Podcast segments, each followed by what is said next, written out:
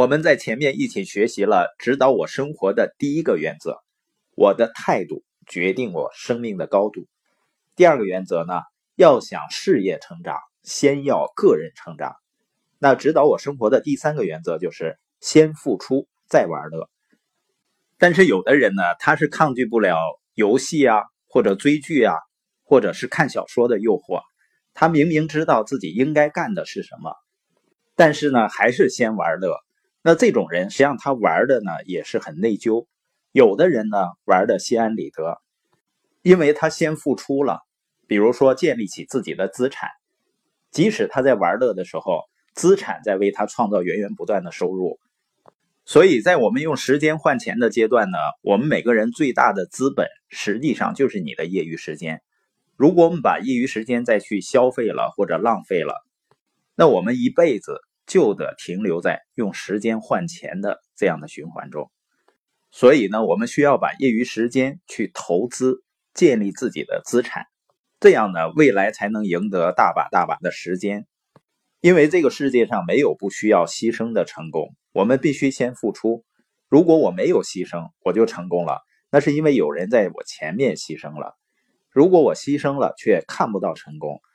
那么是在我后面的某个人从我的牺牲中收获了成功，所以呢，这个原则非常简单：你要么呢在前面付出代价，以后玩乐；要么呢在前面玩乐，以后付出代价。我们实际上都明白啊，世界上没有免费的午餐，你必须付出的。问题不是要不要付出，而是什么时候付出。我在前面付出呢，还是在后面付出？这是我所知道的关于付出的道理。如果一个人愿意在前面付出啊，付出的代价比在后面付出更便宜。你等待付出越久，你付的利息就会越多。也就是说，你在前面玩乐，在后面就要付出昂贵的代价。如果你在前面付出呢，你就可以在后面有更多的玩乐。我记得有一次呢，和我爱人在洛杉矶的一家餐厅里面。他那个餐厅的果汁呢，给我印象很深刻，非常好喝。我一杯接一杯的喝，而且西餐的那个餐盘呢是非常大的，上面呢就放一点食物，所以呢服务员不停的来换盘子，而且呢一次端很重很多的盘子。我爱人就跟我说啊，你看这些老人，我才发现呢，给我们服务的这些人呢，年龄都在六七十。甚至呢，感觉岁数更大一些。我爱人的意思呢，这么大岁数干这么沉重的活，是不是很辛苦？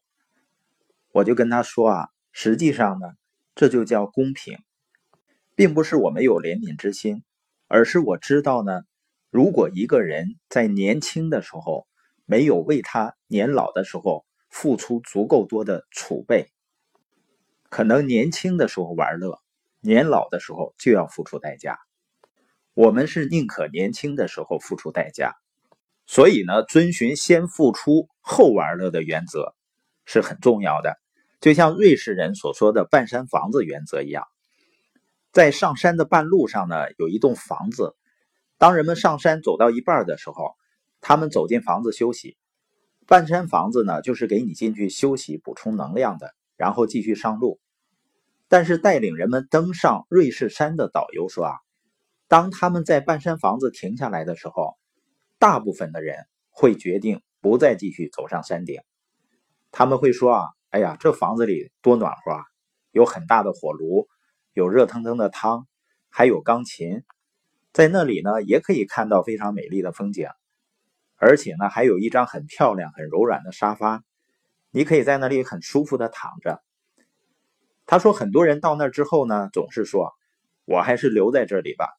明天回来的时候，你们可以和我会合，一起下山。”导游说：“啊，很有意思的是呢，那些留在半山房子的人，在那个下午头一两个小时，都玩得非常开心。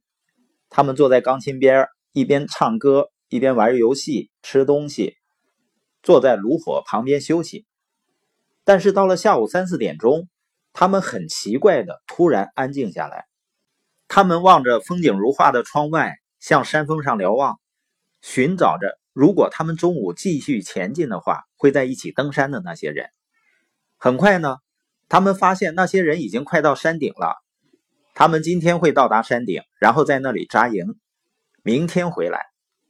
他们明白过来，为了现在享受的快乐，他们付出了什么代价？